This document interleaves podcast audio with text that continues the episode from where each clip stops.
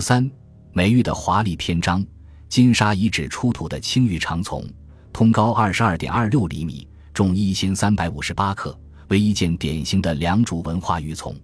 其造型外方内圆，上大下小，中间为穿孔，外观呈长方柱体，上下两端为射。从壁四面中间有竖槽，又有九条细小的横槽，将器身分为十节，使这件玉琮整个器表形成八十个凸面，刻以纹饰。共组成四十个神面纹，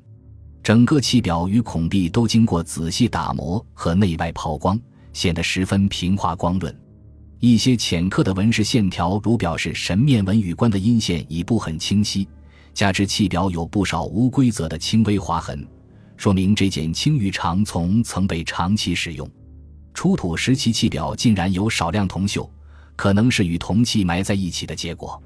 值得注意的是，在这件玉琮上端射部有一个阴刻的神人纹，形态硕壮，双脚岔开，双臂平举，头戴冠饰，双臂的两端刻画了飘逸的长袖，两臂还刻画了上绢的羽毛形装饰，显得非常奇妙。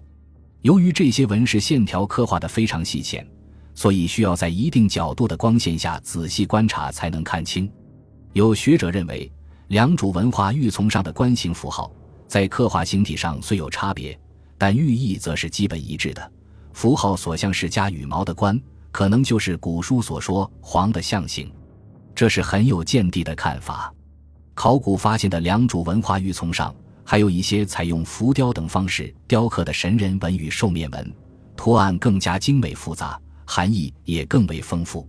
如浙江余杭良渚文化遗址出土的大型玉琮上浮雕的神人兽面纹。就表达了先民祭祀天地的丰富想象和人神交往的象征含义。金沙遗址出土的这件青玉长琮，其造型风格与纹饰特点与良渚文化晚期玉琮基本相同，显然并非蜀族本地制作，可能来自于长江中下游，而辗转流传成了商周时期蜀人的祭祀用品。这件形制精美、纹饰奇妙的青玉长琮，具有很高的鉴赏价值。同时，也为我们探讨古代蜀人与长江中下游地区的文化交流提供了重要信息。金沙遗址出土的黄玉琮，通高十六点五七厘米，重三千九百一十八克，是一件四节短琮。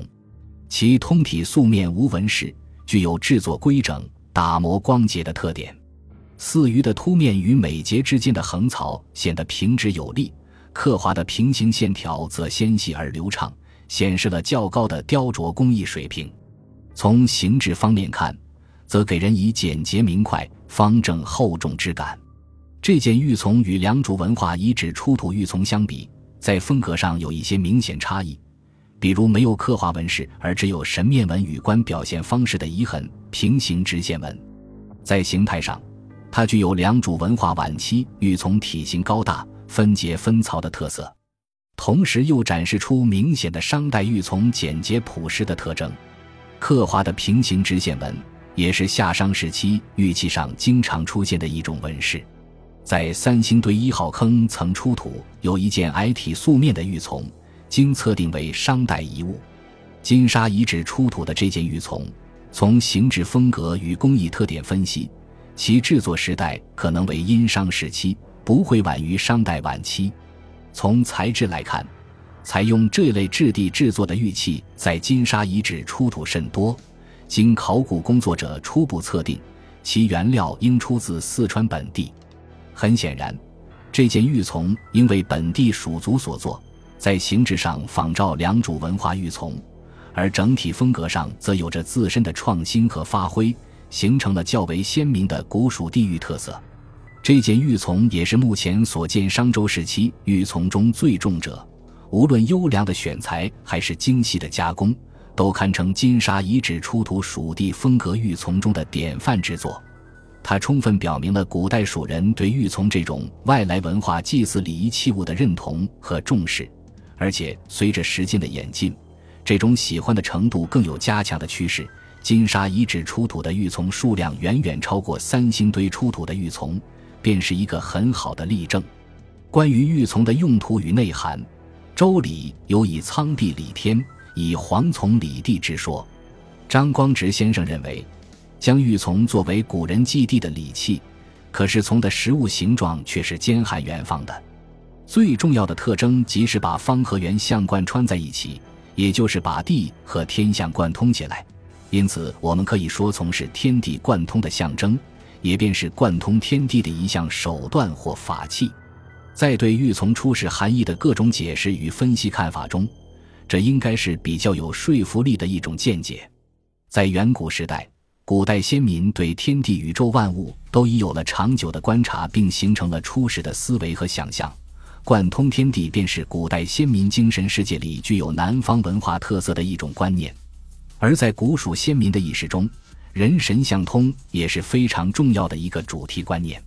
所以古代蜀人对来自良渚文化的玉琮，很容易产生思想意识方面的共鸣，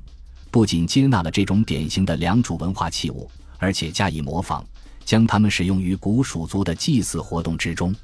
值得注意的是，殷墟妇好墓与新干大洋洲沙墓出土的玉琮都与丧葬有关。说明殷人吸收了良渚文化玉敛葬的做法，因而对玉琮的使用方式也主要是用于随葬。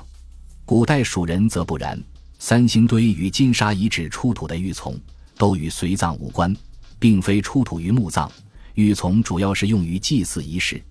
大概正是由于这个缘故，来自于良渚文化的青玉长琮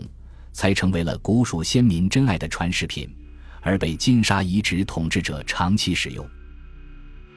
感谢您的收听，本集已经播讲完毕。喜欢请订阅专辑，关注主播主页，更多精彩内容等着你。